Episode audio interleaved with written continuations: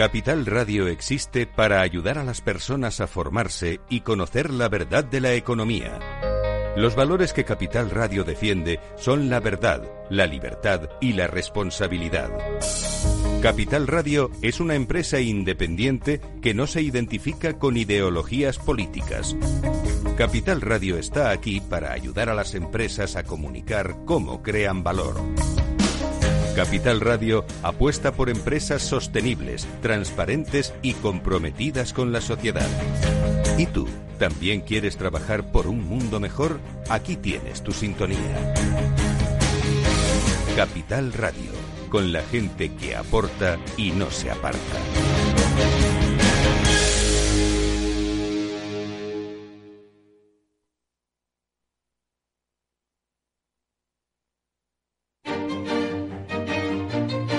Valor Salud. Tiempo de salud. Su actualidad, sus personas, sus empresas. Todos los viernes a las 10 de la mañana en Capital Radio, con Francisco García Cabello.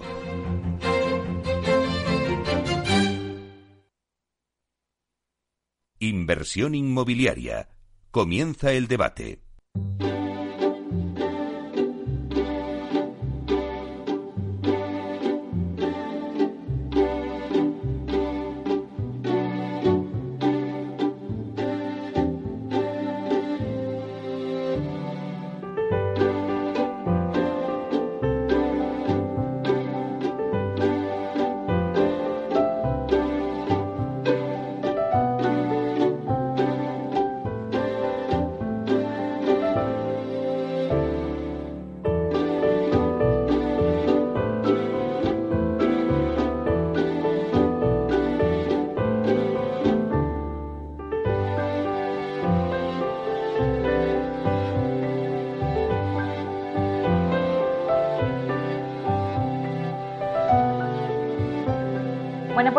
Que estamos escuchando nos anuncia el tiempo del debate y hoy en nuestro debate vamos a hablar de oficinas. Vamos a hablar del presente y del futuro de este mercado tras el COVID. ¿Cómo van a ser las nuevas oficinas? Algunas voces en Estados Unidos hablaban de la muerte de las oficinas con el impulso del teletrabajo tras la pandemia.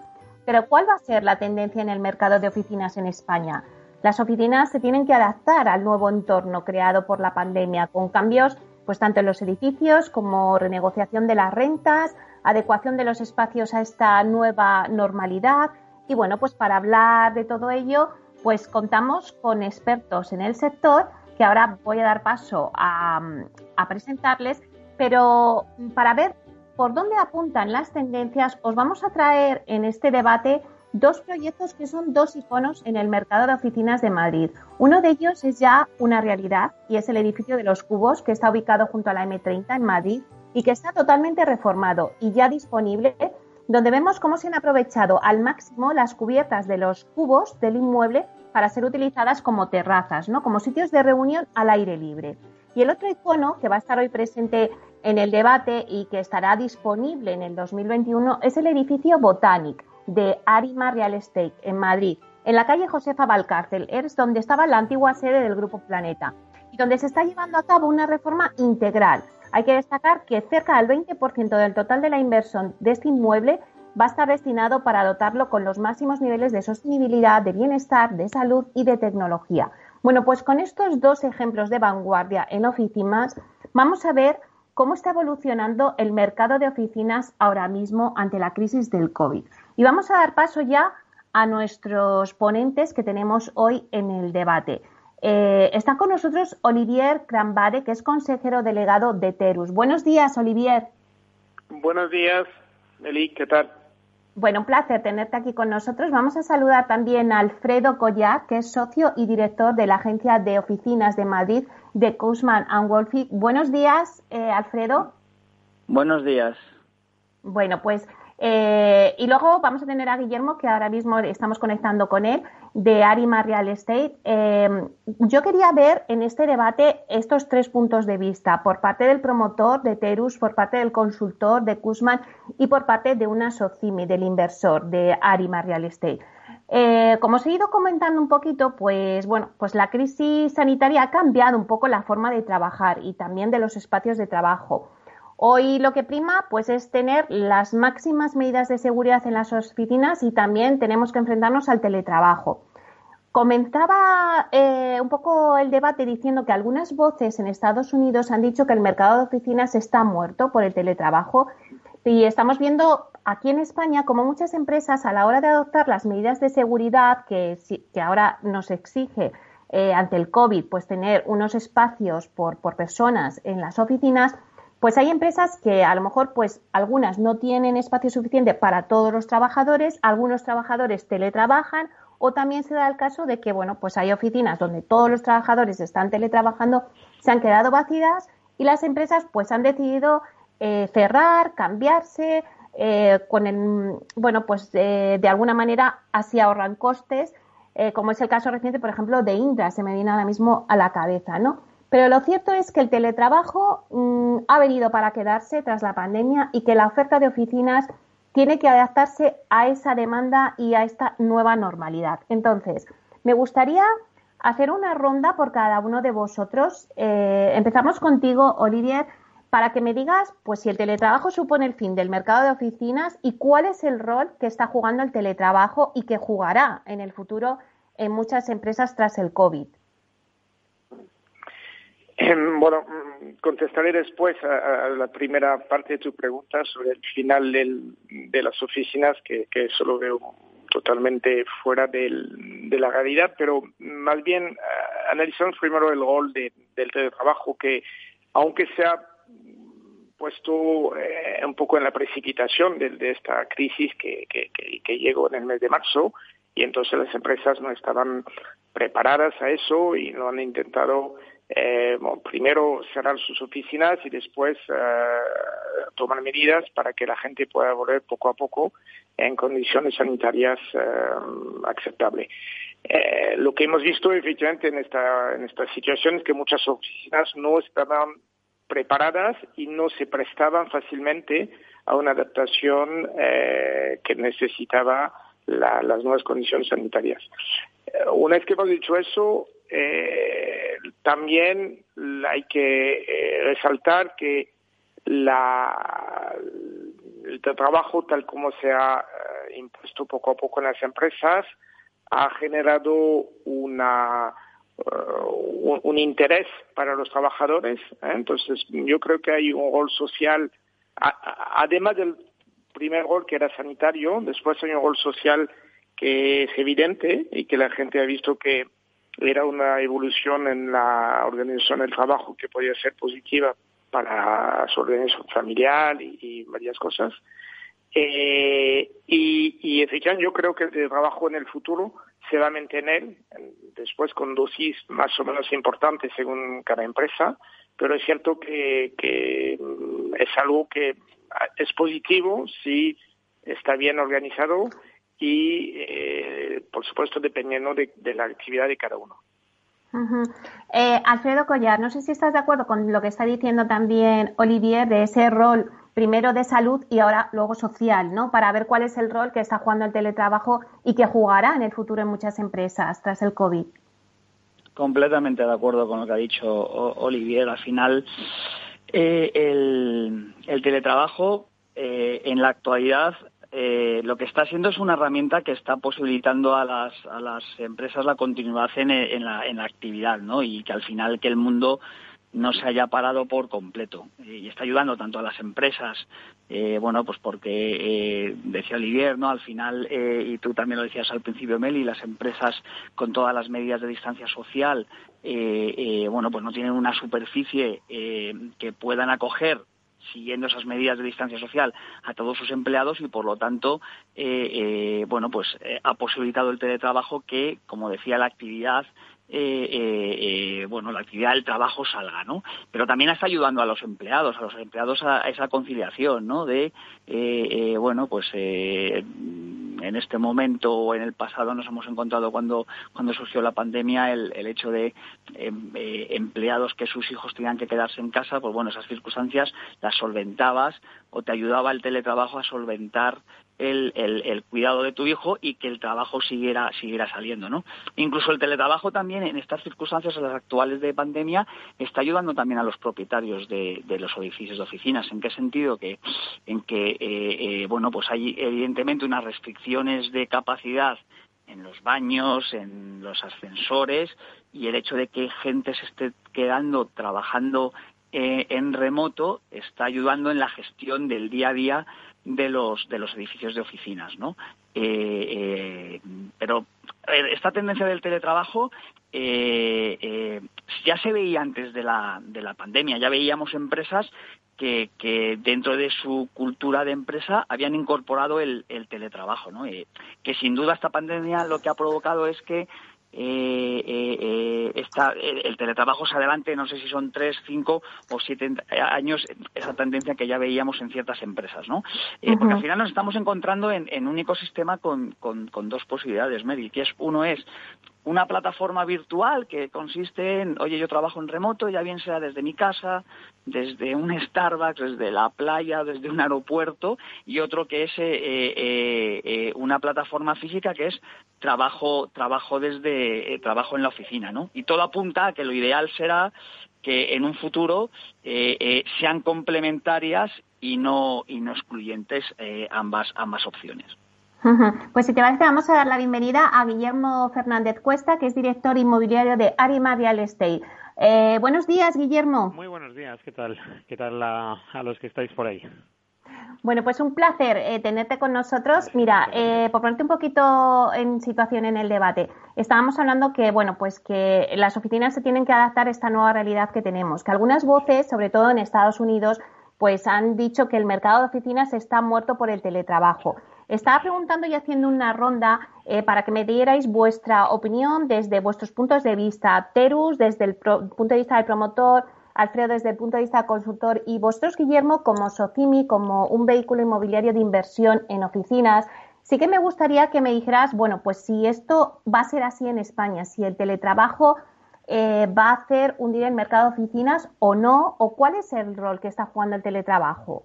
Bueno, yo primero voy a, bueno, pero yo he estado, me he podido por lo menos escuchar un poco las opiniones de, de, mis colegas, además eh, estoy absolutamente de acuerdo y voy a, voy a contaros una, una anécdota personal porque es algo que estoy oyendo de, de, muchas personas con las que nosotros eh, ya, un poco por cultura general y ya por, por temas de trabajo pues, pues intentamos eh, estar un poco informados, ¿no? Eh, en mi compañía hicimos, en la oficina que tenemos, pues hicimos una serie de ajustes para, para, para tener esa distancia social por un lado y luego pues eh, a través de mamparas y soluciones y un protocolo COVID que nos hemos impuesto bastante bastante estricto. El tipo de trabajo que nosotros hacemos sí es necesario el tener eh, eh el, el, que el equipo esté eh, lo máximo conectado porque hay una sinergia de trabajo por la forma de trabajar que tenemos en esta empresa importante, ¿no?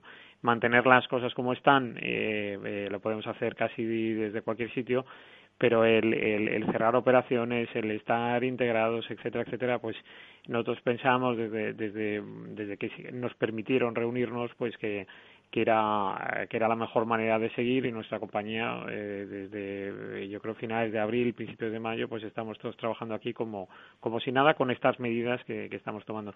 Pues mira las circunstancias son que el otro día por me, me volví a tocar por por un tema mío familiar bueno un tema personal me, me volví a tocar trabajar un día y medio desde casa y la verdad es que eh, me, me, me pareció un espanto. O sea que, porque tengo tengo la, mi, mi casa no está preparada eh, para para para esto sobre todo porque porque está la chica limpia luego llegan las niñas del colegio no sé qué no sé cuánto sí la verdad es que para el nivel de concentración que a veces tenemos que tener pues no no es no es lo adecuado no y luego, la verdad es que a mí me gusta venir a la oficina, y me gusta estar con mis compañeros, eh, independientemente de, de, de, lo que está diciendo de las sinergias que se crean cuando estamos aquí todos, todos juntos, ¿no? Eh, pero eso ya es un tema de, de, de, tal. Entonces, eso lo hablas, eso lo extrapolas un poco a lo que nosotros estamos viendo y la gente, la verdad, que eh, eh, por un lado eh, eh, la gente sí prefiere el romper eh, porque las jornadas además lo que lo que las conclusiones que hemos sacado es que se, se les hacen eternas no cuando uno está en casa y romper con decir oye yo eh, me pongo en modo trabajo, me, me cambio de alguna manera de vestimenta, me voy a la oficina, veo a mis compañeros, ya, ya no es un tema ya socializar y las sinergias, que eso estoy, estoy totalmente de acuerdo con que eso se, se produce, sino el, el, el, el tener una, una rutina, eh, pues por la misma que tienen los, los, los niños cuando van al, al, colegio, pues si, si tuviéramos que dar el colegio desde casa, pues, pues eh, sería muy difícil. Yo creo que les, les, les no sería tan tan eh, no no se estructurarían tanto el día a día tal y se les harían las jornadas larguísimas no sabrían cuando estás hoy en tu casa tienes que hacer unas cosas, no otras, ¿no? O sea, yo cuando llego a mi casa procuro, a veces me toca trabajar, pero procuro eh, procuro eh, atender a mi familia, eh, descansar un rato, etcétera, etcétera. Pero claro, cuando tienes que hacer todo bajo el mismo entorno, yo creo que al final si la gente le dejaras elegir, que es un poco la conclusión de lo que estoy diciendo, eh, la gente preferiría seguir yendo a la oficina.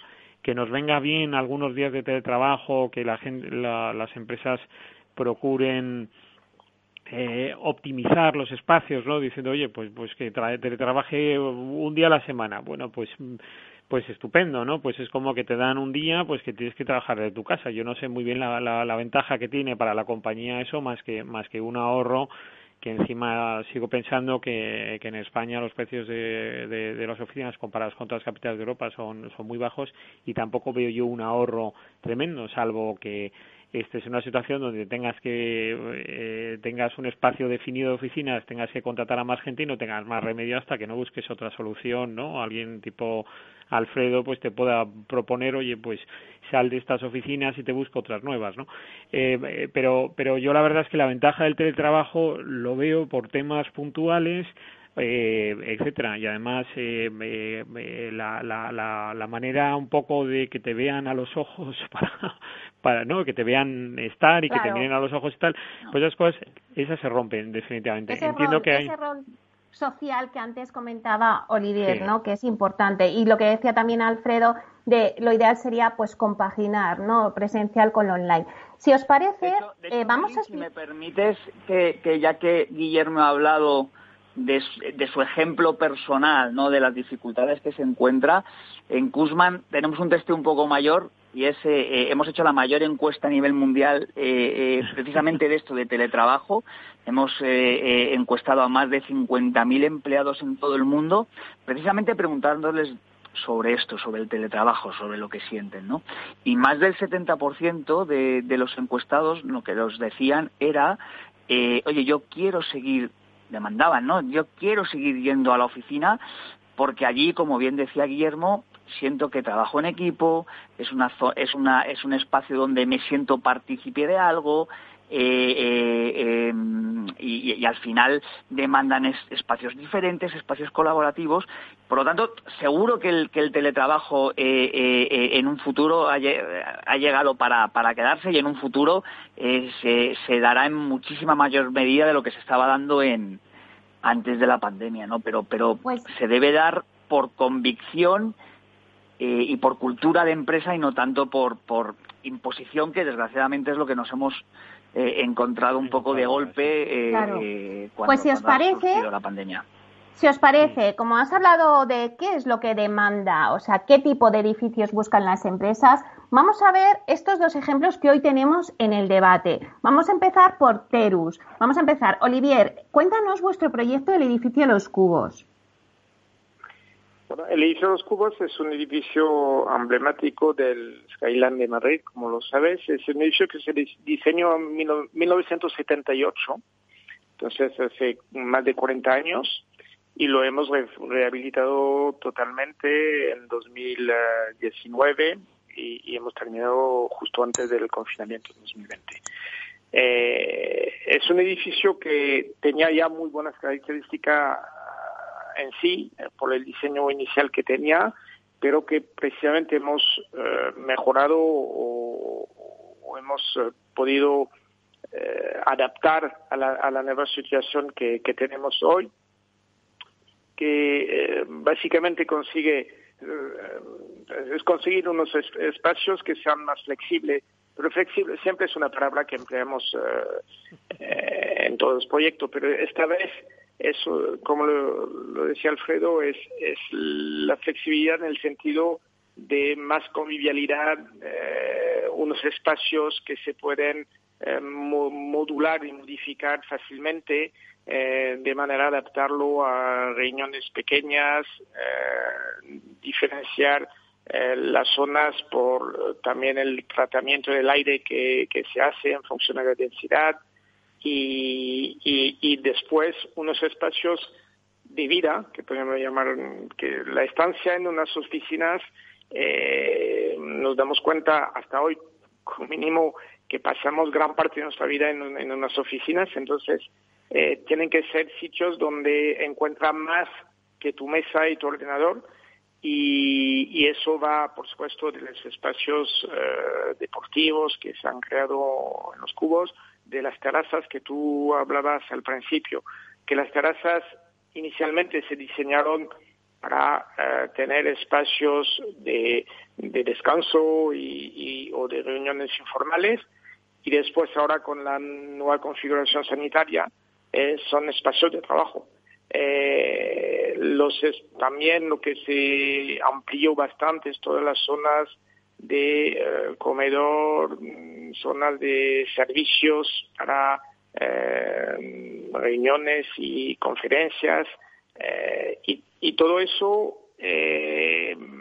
intentando mantener un volumen importante de, de, espacio dentro de aire que este edificio lo, nos lo permite y, y mucha mucha distancia entre las, las diferentes zonas eh, y es lo que lo que gusta en este momento a los, uh, a los inquilinos que lo, que lo están viendo.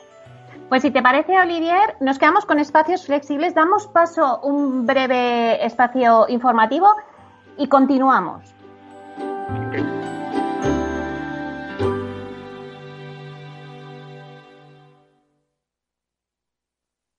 ¿Sabes que Renta 4 Banco ofrece más de 5.000 fondos de inversión? ¿5.000? Yo con una oferta tan amplia no sé ni por dónde empezar.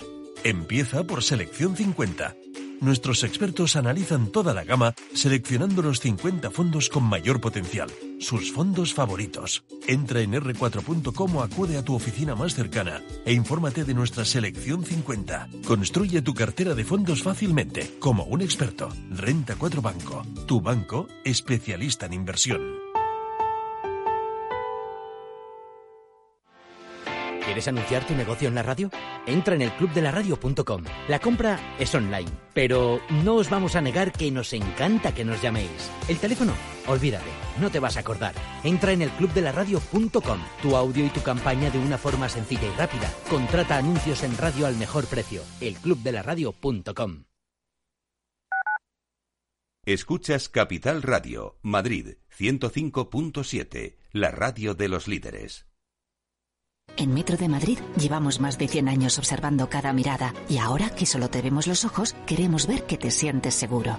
Por eso, desinfectamos diariamente nuestros trenes e instalaciones. Contamos con un sistema automático de control de acceso y aplicamos la apertura automática de puertas. En Metro, miramos por ti. Metro de Madrid, Comunidad de Madrid. Disfruta de la mejor cocina gallega en Montes de Galicia. Todo un clásico moderno en el barrio de Salamanca. Disfruta de la variada dieta atlántica, de las mejores carnes y pescados tratados con respeto y transparencia y regados con una de las mejores bodegas de la zona. En grupo, en familia o en pareja, Montes de Galicia te ofrece el espacio perfecto en cada ocasión. Abuelo. Dime, hija. ¿Te ha gustado el regalo que te he hecho? Pero si no se funciona el teléfono y me das ahora un altavoz. Es un altavoz para escuchar las noticias esas que tanto te gustan de bolsa. ¿Cuál? ¿Las de Capital Radio? Esa se llama Alexa y solo tienes que decirle Alexa, pon Capital Radio. Alexa, pon Capital Radio, maja. Te damos la bienvenida a Capital Radio. Puedes escuchar la señal en directo o nuestros mejores audios en formato podcast. Directo o podcast. ¿Qué quieres escuchar? Al final me va a gustar a mí el aparato este. Capital Radio. Siente la economía. Hornos San Onofre. Somos pasteleros y eso nos gusta. Utilizamos materias primas que nos hacen disfrutar y elaboramos todos nuestros productos de forma artesanal, sin sucedáneos, ni margarinas, ni grasas trans. Sabemos que las cosas buenas son importantes. Con el hashtag buscamos gente dulce. Hornos San Onofre, calle San Onofre 3, teléfono 91 532 9060 y calle Hernani 7, teléfono 91 554 3396. También nos encontrarás en el mercado de San Miguel 3 www.pasteleriasanonofre.com. Capital Radio.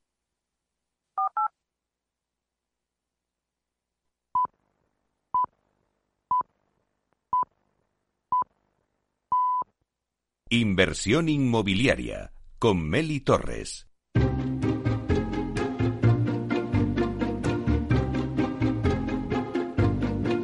Con el debate que tenemos hoy sobre el mercado de oficinas. Eh, os contaba que justamente hoy en el debate tenemos dos hitos importantes de inmuebles de oficinas. Uno de ellos es el edificio de los cubos que nos ha contado Olivier Cambrade eh, y ahora, Guillermo, eh, nos gustaría que nos contaras un poquito vuestro proyecto de vuestro edificio Botani, que será otro icono en Madrid.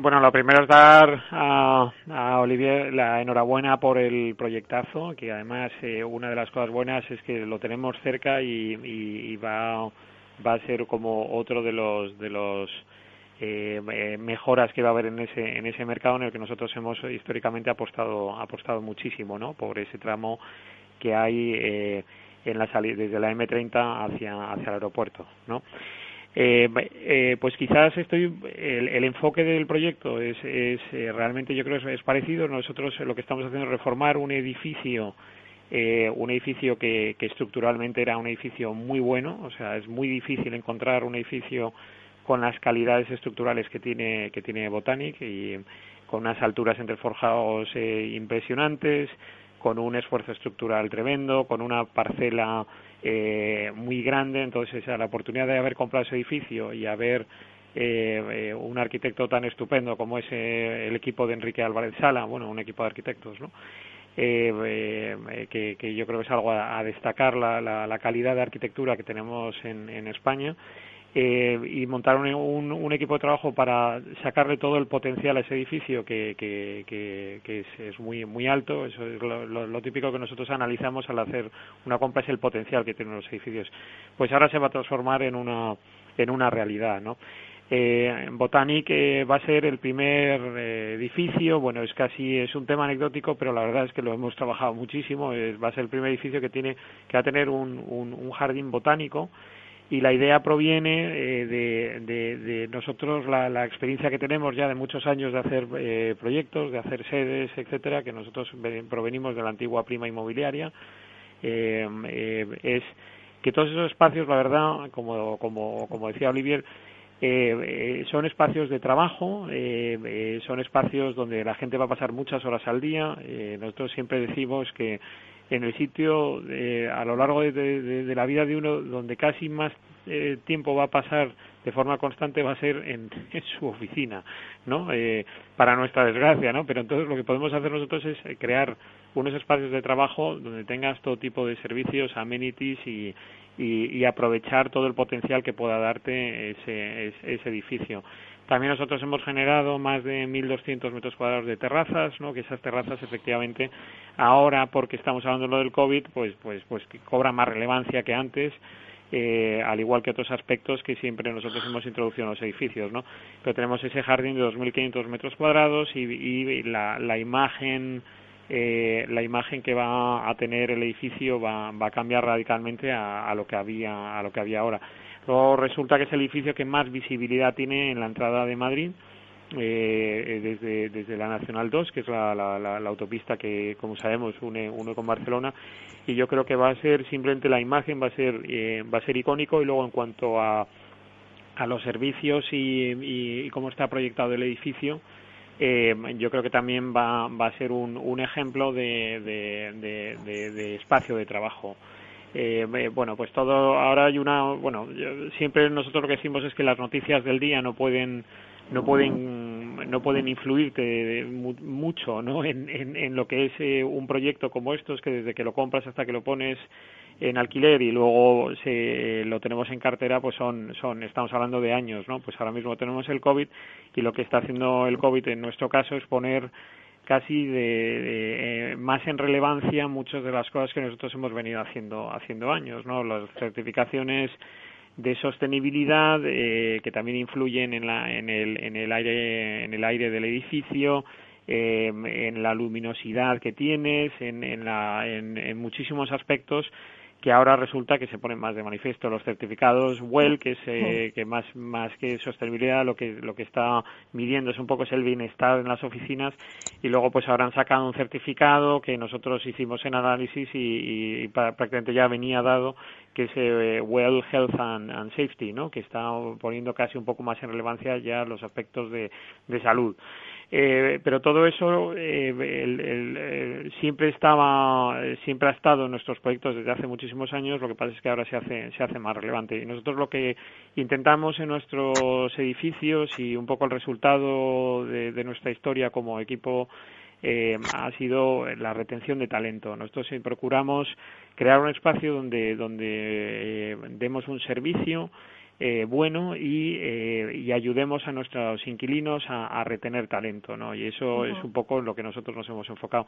Y Botanic, desde luego, va a ser, va, va, va a cumplir con todos los tics que, que, os estoy hablando.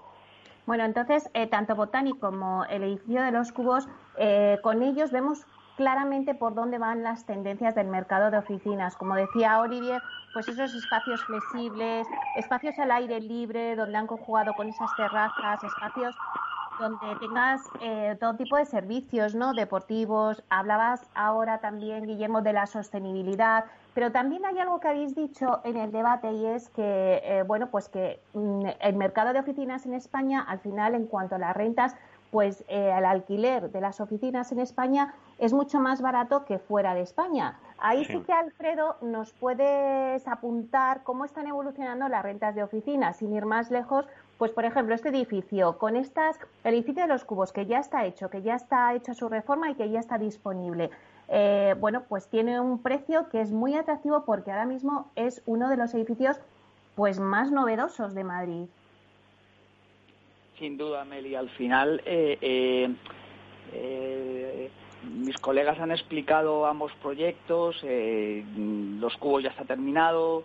Ya, se puede pisar y, la verdad es que cuando entras te das cuenta que, la, que, la, que, el propietario ha pensado en el bienestar del, del empleado, que al final eso repercutirá en un mayor beneficio para, para, para, para la empresa por todo lo que ha hablado eh, Guillermo de la retención y atracción del talento. Y por lo tanto, hablar de rentas, generalizar de eh, eh, si las rentas ahora por el COVID se están ajustando o no se están ajustando, bueno, pues evidentemente en épocas de incertidumbre es lógico que las rentas se vean algo afectadas, pero no es lo mismo en edificios como los acaban de explicar mis colegas, donde las rentas se ajustan mucho menos por toda lo que te da, todo lo que eh, proporciona el edificio a las empresas y al bienestar de los empleados, que otros edificios donde no se está dando, eh, pues eh, donde no tienen esa, esa calidad y esas certificaciones que comentaba, que comentaba Guillermo. no obstante, esa, esos ajustes en renta no tienen absolutamente nada que ver los que vimos en, en, en el 2008 y 2009, porque evidentemente la situación es, es completamente distinta. Bueno, ajustes en ventas, pero eh, bueno, por, dar un dato, ¿no? Por ejemplo, el edificio de los cubos, pues está a 22,5 euros el metro cuadrado al mes. Luego, que si lo comparamos con otras rentas de eh, otros edificios fuera de España, de Londres, de París, o sea, creo que eh, nos encontramos unos precios muy atractivos para el inversor podríamos estar hablando sin duda de, te encontrarías en esas capitales que has comentado eh, que, que, duplica la renta eh, los edificios en Londres, en París, que los que nos encontramos en, en, Madrid. Olivier, tú que también eh, conoces muy bien el mercado de París, cuando tenemos en España un edificio como el edificio de los cubos por esta rentabilidad, ¿qué le aconsejáis al inversor? Eh, bueno, eh, es cierto que tampoco se puede comparar la renta de París, Londres y Madrid. Es, es, algo, cada, cada país tiene su, sus características, pero es cierto que aquí, y lo vemos, lo hemos visto en los últimos años, y lo vemos aún más ahora, que es un atractivo importante que se dan cuenta las grandes empresas que puedes conseguir edificando espacios eh, tan buenos que lo que encuentras en Londres o en París y quizás mejores eh, a unos precios que son la mitad o tres veces más, más bajo respecto a Londres, por ejemplo, para una ubicación similar. Y, y, encontrar los talentos, que eso es importante, en España, eh, ingenieros, eh, comerciales, marketing, eh, tan buenos que lo que hay en París y en Londres. Y entonces puedes eh, montar unas empresas, y lo vemos, tengo unos casos concretos, eh, de extranjeros que montan empresas en España, tienen en cuenta estos parámetros. Y eso es muy, eh, muy alentador para el mercado de oficinas futuro, que es una de las preguntas, supongo que nos hará después. Y, y lo vemos lo vemos con cierto optimismo, precisamente porque son edificios muy competitivos. Guillermo Fernández Cuesta, eh, antes nos has hablado de algunas de las tendencias y vosotros, por ejemplo, nos has hecho mucho hincapié en vuestro edificio Botanic en la sostenibilidad, en esos certificados. Em, yo te pregunto, a veces esos certificados son entendidos hoy en día por el usuario, el usuario los aprecia, los valora o eh, hoy en día ahora mismo en España están más enfocados al inversor. Un inversor no se va a meter en un edificio que no tenga ya esos certificados? Bueno, yo creo que la, la, respuesta te la puedo dar bastante más clara eh, Alfredo, ¿no? Porque él hace búsquedas para inquilinos y te puede decir él más o menos eh, cómo valoran los, propios inquilinos eh, eh, tener estas certificaciones. si lo tengo que responder yo sin ayuda de Alfredo, yo te diría que, que, que desde luego que tienen muchísima muchísima relevancia eh, y luego además que son temas ya que empiezan a determinar que si tu edificio entra en la, en, en, la quiniela o no. Es decir, si no mm. tienes eh, ciertos certificados que puedas demostrar, que puede, puede, podemos hablar de dos principales que para sostenibilidad, que es el certificado BREAM o LEED, eh, eh, pues eh, prácticamente ya no te van a tener en cuenta, ¿no? Porque la, lo que significa la sostenibilidad, aparte de, de que nosotros tenemos que, eh, o sea, nosotros hacemos un impacto en, en, el medio ambiente muy importante, ya no solo porque dejas una pieza ahí colocada durante muchísimos años, sino también porque esa pieza tiene unos consumos y es un centro, eh, bueno, en este caso es un centro de trabajo, ¿no? Que donde va a ir un montón de gente y va a tener un uso bastante intensivo. Entonces, todo lo que suponga el, el que dejes un impacto, un impacto en el medio ambiente adecuado eh, o, lo, o lo, más lo más eficiente posible y, eh, que luego eh, consumas los menores recursos eh, posibles, pues yo creo que eso es algo que está apreciado ya no ya no por los por el que firma el contrato por nuestros accionistas, sino por los propios las propias personas que trabajan en, en el edificio, ¿no? Seguramente una de las, de las de las cosas que nosotros tenemos más que analizadas es que y que pretendemos conseguir es que la gente, cualquier empleado que trabaje en nuestros edificios se sienta orgulloso de trabajar, de, trabajar en él. Entonces ya, ya creo que hay una conciencia cada vez más por, por, todos los temas que están encima de la mesa del cambio climático, etcétera, pues que cuanto más eficiente energéticamente sea tu edificio, eh, mejor. Eh, bueno, el certificado también mide otros otros parámetros, que es el, tema del agua, que en, una, en un sitio como en Madrid, que tampoco es que llueva demasiado, pues pues cobra especial relevancia. Eh, cómo vas a tratar, cómo vas a reciclar, eh, etcétera. Y nosotros estamos viendo ya, bueno, todo el tema de elección de materiales de, de construcción, los residuos que van a dejar, eh, las plantas que vas a poner, que también eso lo hemos trabajado muchísimo en este caso, eh, pues todas esas cosas, pues, pues, pues ya es a, todos los niveles cada vez ser más consciente y además, eh, como estaba diciendo, que eso te lo podrá decir eh, Alfredo seguramente, que, que o, o, tienes estos certificados o ya eh, tu edificio ya no se consideraría un edificio clase A y no, y no, no va a entrar dentro de, de, de, de la mm, de ese shortlist ¿no? que suelen hacer los arrendatarios a la hora de buscar oficinas. Alfredo. sí, te iba a decir, Melidio, si quieres, ya que, Guillermo con todo ha dicho, oye, que conteste eh, Alfredo, eh, confirmar lo que está diciendo. Eh, al final, las empresas, cuando salen al mercado a buscar una nueva sede, todos esos edificios que no tienen esas certificaciones que estamos comentando, lo descartan. Mm. Es así. ¿Y el usuario lo valora? El usuario lo valora. Claro, es lo que decía. O sea, la cultura de empresa, eh, eh, eh, bueno, pues el hecho de que el edificio tenga esos certificados que demuestran que se está teniendo cuidado con el medio ambiente, evidentemente a la empresa le va bien, pero también también a los propios empleados por lo que decía al principio, ¿no? Y es que ese edificio demuestra que está pensado por y para los empleados, no solamente para eh, eh, eh, cuidar el medio ambiente, sino por y para el bienestar de los propios empleados y evidentemente los usuarios. Al final el empleado que vive el día a día de los edificios sin duda que valora que la empresa haya decidido irse a un edificio con todas esas certificaciones porque también demuestra que la empresa está pensando en ellos y le está valorando su bienestar. Olivier, vosotros con el edificio de los cubos que lo estáis ahora comercializando, eh, ¿qué tipo de inversor se está acercando? ¿Está afectando el COVID?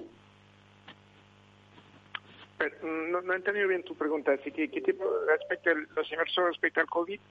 Sí, ¿qué inversores están interesados en este tipo de edificios como el que vosotros habéis hecho, el edificio de los cubos? Y si el COVID está afectando y están eh, pensando un poco eh, actuar, lo están aplazando. Mira, claramente hay dos, eh, dos, dos mm, contestaciones a esta pregunta.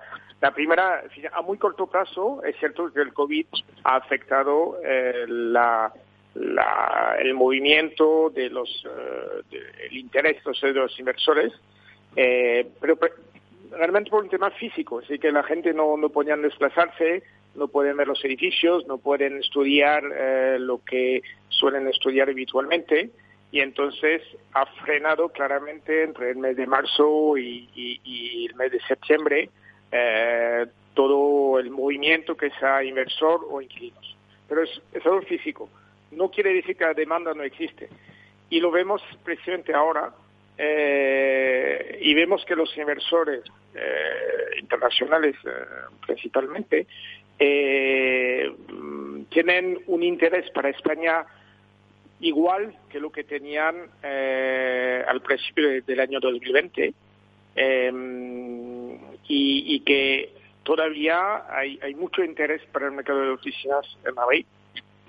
Bueno, una vez que hemos dicho eso, claramente para los mejores edificios, eh, al precio que permita conseguir una buena rentabilidad, bueno, todos factores claramente económicos, pero que el interés de los inversores que vengan de eh, Inglaterra, Alemania, Francia, eh, y tengo una experiencia personal muy reciente, los inversores franceses que que no que nunca ha sido muy muy fuerte en el mercado español eh, en los en los eh, diez últimos años. Bueno a pesar del covid se posicionan en el mercado de Madrid. Entonces eh, ahí tengo un gran optimismo sobre, eso Guillermo, ¿compartes la misma opinión que, que Olivier? ¿Están inversores internacionales, por ejemplo franceses, están interesados en el mercado de oficinas en España?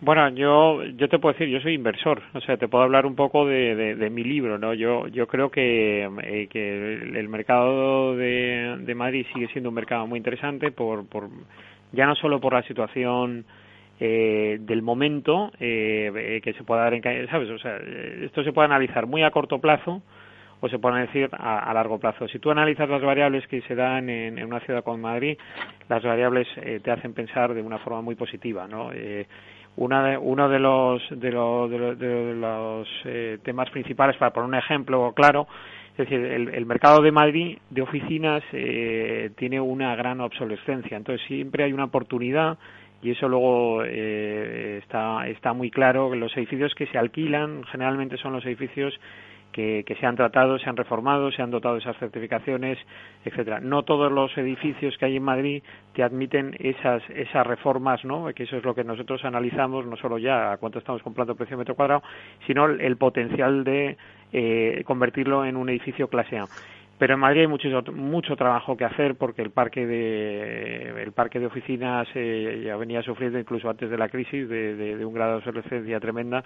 Hemos pasado casi una década de crisis donde la gente lo que ha hecho es intentar mantener los edificios lo mejor posible pero no se le ha metido un duro.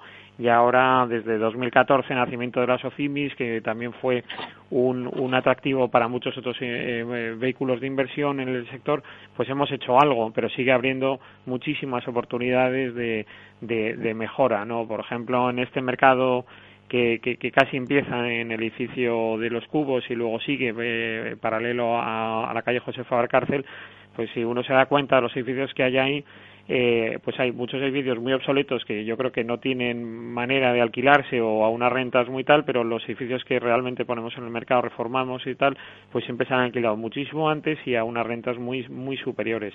Ya no es solo eh, la renta superior, es que no hay posibilidad de alquilar hoy, hoy por hoy un edificio que no lo hayas tratado. Entonces en Madrid sigue quedando muchísimo trabajo, independientemente de lo que digo, de tengamos COVID, no tengamos COVID y, tal.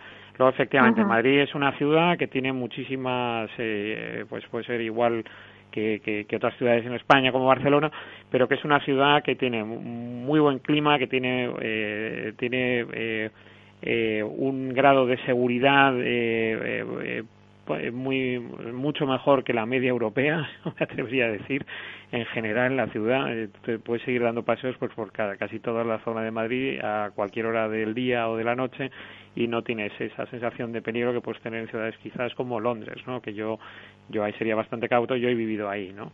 Eh, pero eh, eso también es importante y luego también efectivamente que la cualificación de la, de la gente pues es cada vez más alta, cada vez se habla mejor, mejor inglés, ya es un, un tema ya que, que ya se da por hecho que, cualquier profesional eh, tiene que tener un, un, conocimiento claro de inglés y por qué no francés, ¿no? en este caso. pero pero que, que tenemos unos miembros muy buenos para que sea un mercado atractivo y luego lo que hemos estado hablando ya dos o tres veces en esta, en esta conversación, pues que, sigue siendo un mercado eh, muy rentable, ¿no? Los costes laborables en Madrid son, son atractivos y los costes de los, de, los alquileres de los edificios, que es otra de las variables importantes a la hora de plantearte ir a un sitio o no, pues también son bastante atractivos. Bueno, hemos tenido la opinión de, Oliver Cambra, que es el CEO de Terus como promotor, y ahora de Guillermo Fernández Cuesta como inversor con la Socini de Arima de las oportunidades que hay en este mercado de oficinas. Pero Alfredo, cuéntanos tú como consultor, ¿qué consejo le darías a alguien que esté mirando el mercado de oficinas en España? Bueno, yo Mary lo primero que diría es que le recomendaría es que llamara a Kuzman and Wayfield. Eh, eh, no, pero eh, eh, y, por qué por qué digo esto eh, bueno porque al final es una decisión mucho más compleja no de lo que hablabas tú al principio que nos presentabas y decías las oficinas sí las oficinas no. Se está oyendo que si las oficinas están, se están muriendo no. Bueno pero al final es una decisión mucho más compleja de lo que a priori pues pues puede parecer no y es que dicha decisión eh, de, oficinas sí o cuánto de oficinas o no, al final tiene un impacto en la compañía que merece de un estudio y un análisis profesional. Y como decía al principio, pues oye, ojalá ese análisis profesional lo haga Kuzman and Wayfield, ¿no? Pero es que al final nosotros nos sentamos cada día con empresas y nos están contando, ¿no? Oye, pues oye, el teletrabajo parece que está funcionando y, oye, hemos decidido reducir un 20, un 30, un 40% nuestro espacio que no digo que esté bien ni, ni, que esté mal, ¿no? Pero al final indagas y te das cuenta que esa decisión de, de incorporar el teletrabajo eh, mm, lo que les posibilita la reducción de espacio viene simplemente marcada por la reducción de, costes y no por lo que ah. debía de ser, ¿no? Que es una adaptación en tu cultura de empresa, como compañía, de, eh, eh, de, incorporar el teletrabajo, ¿no? y al final esa decisión eh, basada solamente en la reducción de costes, sin ese estudio previo que te digo, pues todo indica que es posible que al final eh, eh, esa decisión pues no, sea la correcta, ¿no? Y no olvidemos lo que decíamos al principio, lo que nos están diciendo los trabajadores, ¿no? hablaba yo de la encuesta que, hemos hecho en Kuzman, y es que decía que la mayoría nos están diciendo, oye, que el teletrabajo muy bien, el trabajador entendido como flexibilidad, ¿no? Eh, eh, como conciliación eh, personal laboral, pero que nos están diciendo que tienen la necesidad de ir a la oficina para trabajar en equipo, para sentirse parte de una compañía, para cambiar opiniones con tus compañeros, al final para sociabilizarse, ¿no? Pues si os parece, nos quedan nada, unos minutos ya para acabar el debate, pero vamos a hacer una ronda por los tres. Oliver, dinos las conclusiones del debate eh, de lo más principal ahora mismo en el mercado de oficinas? Em, bueno, yo, creo que, el, como le decía al principio, el teletrabajo se va, se va a mantener en el futuro, pero que nos damos cuenta que no implique una reducción de metros como o no es tan sencillo, porque por ejemplo el flex office que mm, empresas lo han intentado y, o lo siguen intentando, nos damos cuenta que a los trabajadores, a los empleados, no, no es algo que les gusta. Y además es contra, eh, las reglas sanitarias. Entonces, que trabajar un día o dos días a la semana o tres no impide que tenga que tener tu mesa, tu zona, tu espacio y no va a generar una, una reducción de metros significativa.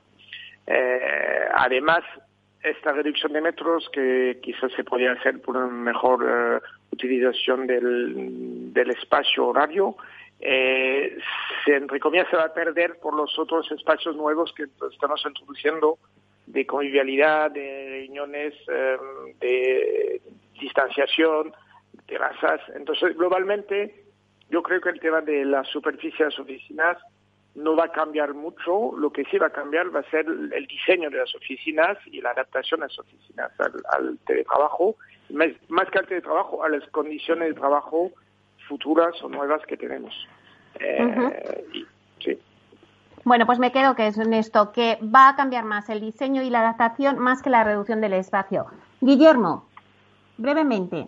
Sí, bueno, la pregunta tiene, tiene tela. Mira, hay una cosa que a mí me hace, me hace gracia ver cuando ves la típica película, hay un ejemplo que yo siempre pongo, es la película de J. Edgar, ¿no? de Hoover, que interpretó Leonardo DiCaprio, que ahí se ve la historia de un tío, ¿no? durante años y años y años y se ve cómo va evolucionando las oficinas dentro de la, en este caso de la CIA, ¿no? Que, bueno, tenía cada uno su misión, pero, pero vas, vas viendo cómo evolucionan los puestos de trabajo. Al final es el mismo espacio, no, pero que se va, se va adaptando. Venga, pues eh, que se va adaptando. Pues eso es un poco, yo estoy totalmente, totalmente, eh, eh, bueno, mi idea es, es, exactamente la misma. Los espacios van a seguir ahí, las oficinas van a seguir, pero lo que tenemos que es que adaptarlas por dentro para que nuestros empleados estén encantados. Muchísimas gracias. un abrazo. Un abrazo a los tres. Neynor Homes les ha ofrecido inversión inmobiliaria con Meli Torres.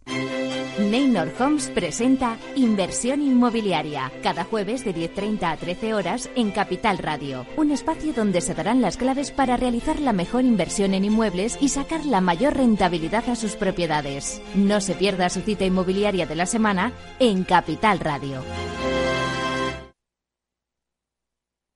Cuando un gestor te habla con terminología demasiado compleja, es porque no puede permitirse decir las cosas así de claras.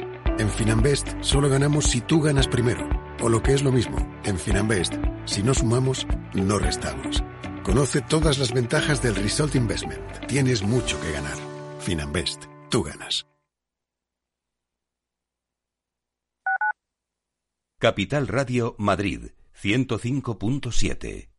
Disfruta de la mejor cocina gallega en Montes de Galicia. Todo un clásico moderno en el barrio de Salamanca. Disfruta de la variada dieta atlántica, de las mejores carnes y pescados tratados con respeto y transparencia y regados con una de las mejores bodegas de la zona. En grupo, en familia o en pareja, Montes de Galicia te ofrece el espacio perfecto en cada ocasión. Capital Radio. Aportamos valor.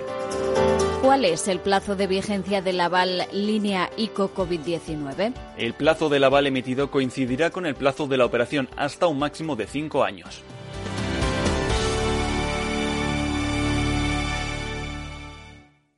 En el restaurante Gaztelubides somos rigurosos con la selección del producto para crear recetas imaginativas que acompañamos de una bodega generosa y brillante y de nuestra magnífica terraza durante todo el año. Restaurante Gaztelubide, carretera de La Coruña, kilómetro 12200, La Florida. Teléfono 91 372 8544. Una recomendación del programa gastronómico Mesa y Descanso. Esto te estás perdiendo si no escuchas a Luis Vicente Muñoz en Capital, La Bolsa y la Vida. La economía española eh, sorprende, sorprende siempre para, para, para bien en los momentos más, más difíciles. Este, es un momento de una extrema complejidad. Eh, yo creo que les diría es, eh, tenemos una economía que es competitiva gracias a las reformas que se hicieron en su momento. Yo creo, estoy convencido que la economía española pues eh, se votará y volverá a generar empleo con intensidad y volveremos a crecer por encima de la media. Luis de Guindos, vicepresidente del Banco Central Europeo.